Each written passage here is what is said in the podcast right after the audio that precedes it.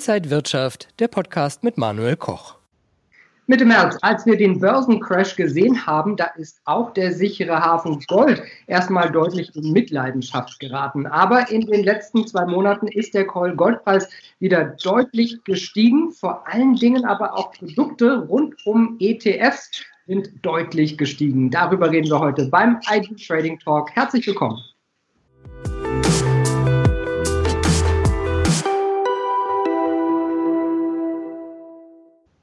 Und zugeschaltet ist David Yusuf, Marktanalyst bei DailyFX und IG. David, schön dich zu sehen. Danke, gleichfalls Manuel. Hi. Gold, ein wichtiges und immer spannendes Thema. In den letzten Monaten, jetzt nach dem Crash, ist der Goldpreis ja auch erstmal wieder deutlich gestiegen. Kann man sagen, dass es da auch noch weiter nach oben geht? Ja, wir haben insbesondere in der letzten Woche ja gesehen, dass Gold wieder, zumindest aus charttechnischer ähm, Sicht, eine gewisse Konsolidierung nach oben verlassen hat. Und ähm, wenn wir jetzt rein nach der Charttechnik gehen, dann könnten wir natürlich sagen, okay, jetzt sind höhere Kurse wahrscheinlicher. Ähm, der nächste Widerstandsbereich, tatsächlich der wichtige Widerstandsbereich, wäre wirklich wahrscheinlich bei der runden Marke von 1800 US-Dollar. Ähm, mit einem Zwischenwiderstand, einem geringen von 1750 US-Dollar.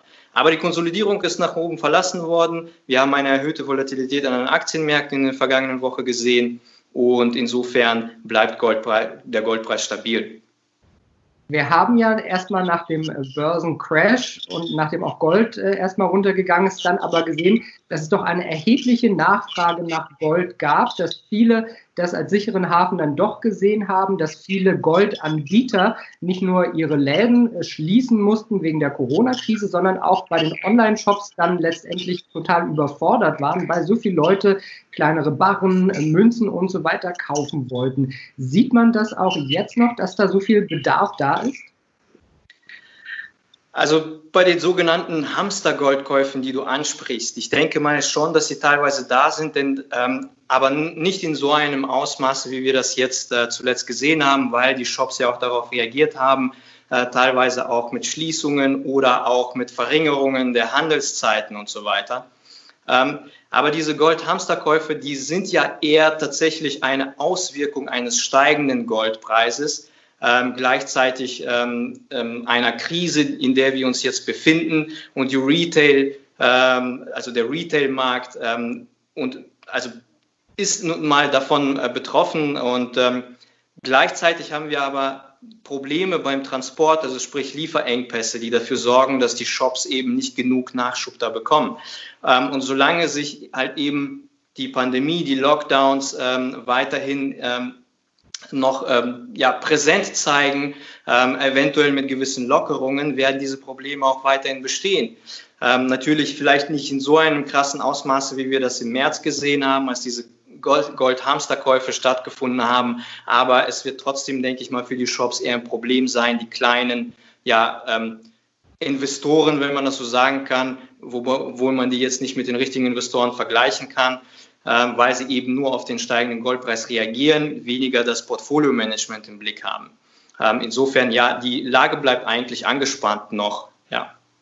Wenn man sich äh, deine Grafik zu der Nachfrage mal anschaut, dann sieht man bei ETF steht plus 300 Prozent. Das ist ja gewaltig. Das heißt, viele Leute, die vielleicht auch nicht unbedingt physisches Gold kaufen konnten oder wollten, sind in Finanzprodukte wie ETFs gegangen, um aber auf diesen Zug aufzuspringen.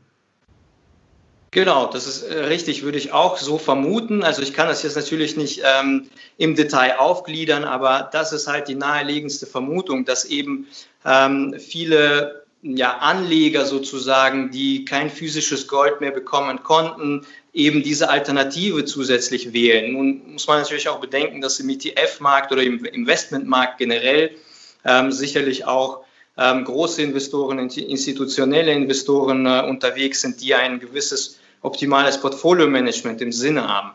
Ähm, das heißt, die investieren natürlich auch da rein, aber aus ganz anderen Gründen, sondern aus den Gründen, den, den fundamentalen Gründen insgesamt. Also sprich, wir haben ein erhöhtes Risiko, das ist natürlich das eine, ähm, weshalb auch das andere Segment der Retail-Kunden in den Markt strömt, aber gleichzeitig haben wir fallende Realzinsen, Notenbankliquidität ähm, eventuell bald eine steigende Inflation und wie gesagt eine steigende Volatilität. Und ähm, das heißt, institutionelle Investoren äh, pushen ebenfalls in den Markt. Und das führt eben dazu, dass ähm, insgesamt sich das Ganze konzentriert. Und wenn wir uns das in der Grafik auch anschauen, per erstes Quartal, ist eigentlich in den ganzen Segmenten weltweit in, in den meisten Segmenten eher ein Rückgang der Nachfrage verzeichnet worden. Lediglich in den ETFs oder in den Investment, im Investmentbereich, Goldbarren und so weiter oder in ETFs und Similar Products ist die Nachfrage extrem stark gestiegen. Ähm, und das zeugt eben davon, dass ähm, da eine gewisse ja, Konzentration vorherrscht in diesem Markt. Wenn ich mir überlege, als in als Kleinanleger, als Anleger zu Hause da einzusteigen. Wenn ich diesen, diesen goldenen Hafen möchte, muss ich da nicht physisch in Gold reingehen, um sicher zu sein, dass ich das auch habe? Oder sind ETFs ein genauso gutes Finanzprodukt? Ähm, ich, also ETFs sind ein klassisches Anlageprodukt, aber weniger ein physisches Anlageprodukt. Natürlich ähm, basieren ETFs selbst, also der Exchange Traded Fund, äh, in seiner Strategie auf dem Investment in physisches Gold, aber auch nicht zu 100 Prozent meistens. Ähm, insofern muss man da natürlich unterscheiden. Jemand, der jetzt sein Portfolio absichern möchte oder einfach nur eine gewisse Rendite erreichen möchte, für den sind ETFs sicherlich keine schlechte Idee. Äh, für die, für die kurzfristige Spekulation auch, aber da muss man natürlich dann auch äh, sehen, wenn es um Spekulation geht, nicht um reine Absicherung ähm, dann muss man halt überlegen, ob der Preis vielleicht nicht schon etwas zu hoch ist. Ähm, denn bei Spekulation geht es ja mehr darum, um Kursgewinne.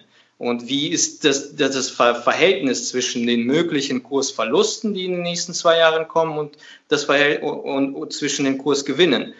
Ähm, und da kann es sein, dass vielleicht ETFs nicht wirklich die, die, die beste Wahl sind. Aber wie wir ja gesehen haben, im physischen Markt ist es halt sehr schwer, vor allem im Moment zumindest, weil das Angebot- und Nachfrageverhältnis im Moment sehr fluktuativ ist. Wir haben eine starke Nachfrage, gleichzeitig sehr äh, Transportschwierigkeiten, was dazu führt, dass das physisches Gold auch unter den Händlern insgesamt sehr starke Verkaufs- und Kaufskurse hat. Das heißt, man, man, wenn wir jetzt, wenn jemand überlegt, physisches Gold zu kaufen, äh, dann muss er ähm, damit rechnen, dass er ähm, einen ziemlich stark steigenden ähm, Goldpreis jetzt erwarten muss, damit er erst einmal wieder Gewinn macht, wenn er es auch tatsächlich wieder verkaufen möchte.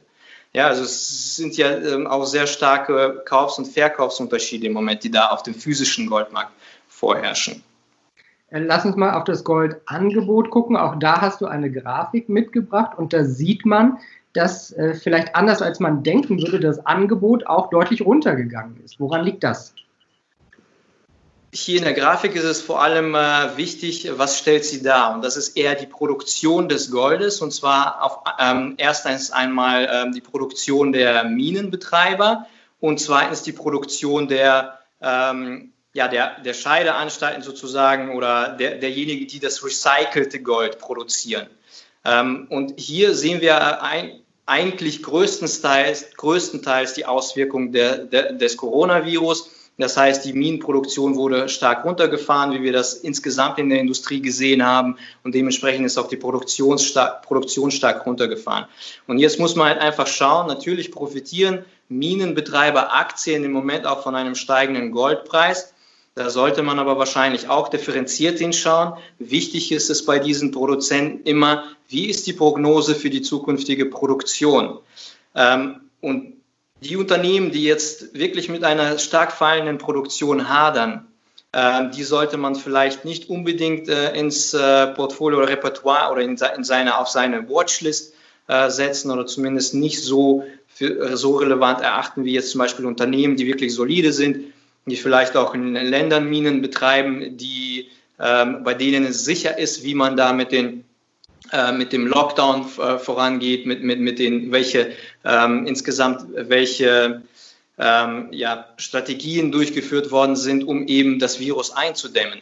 Wenn wir aber Minenbetreiber haben, die in, äh, überwiegend in Afrika oder in Russland oder in, in anderen ähm, Emerging Markets operieren, dann wird es halt ein bisschen schwierig. Da sollte man wirklich äh, differenziert drauf schauen. Ja. Jetzt nochmal zum Schluss. Also wer an Gold Interesse hat, ist es jetzt immer noch an der Zeit einzusteigen, sich ein bisschen was ins Depot zu legen oder ein ETF zu kaufen und prozentual gesehen äh, von 100 Prozent meiner Anlagesumme sollte ich da reinpacken? Ähm, ja, ich vertrete immer noch die Meinung, Gold als spekulatives Investment jetzt auf Sicht von, äh, sagen wir mal, einem Jahr, was ja die meisten ähm, kleinen Anleger, weil sie jetzt einen steigenden Goldpreis sehen und denken, okay, da muss ich jetzt rein, das Risiko ist erhöht und so weiter und so fort. Ich glaube, dass der Goldpreis da schon ein wenig zu weit gestiegen ist und das Verhältnis zwischen möglichen Kursverlusten und möglichen Kursgewinnen einfach nicht mehr zugunsten der Kursgewinne ähm, steht. Insofern würde ich aus der spekulativen Betrachtung heraus eher sagen, nicht unbedingt ein gutes Investment im Moment. Aus der ähm, Sicht der Absicherung eines Portfolios, äh, eines optimalen Portfolios, lohnt es sich eigentlich so gut wie immer, würde ich sagen. Man kann ja trotzdem im Laufe der Zeit immer noch anpassen. Ähm, da sollte man halt jetzt wirklich die fundamentalen Rahmenbedingungen beachten, die auch tatsächlich den Goldpreis zumindest einmal stabil halten können. Und das sind wirklich die negativen Realzinsen, die ja im Moment vorherrschen, die aber größtenteils aus meiner Sicht eher deshalb bestehen, weil die Zinsen stark zurückgegangen sind.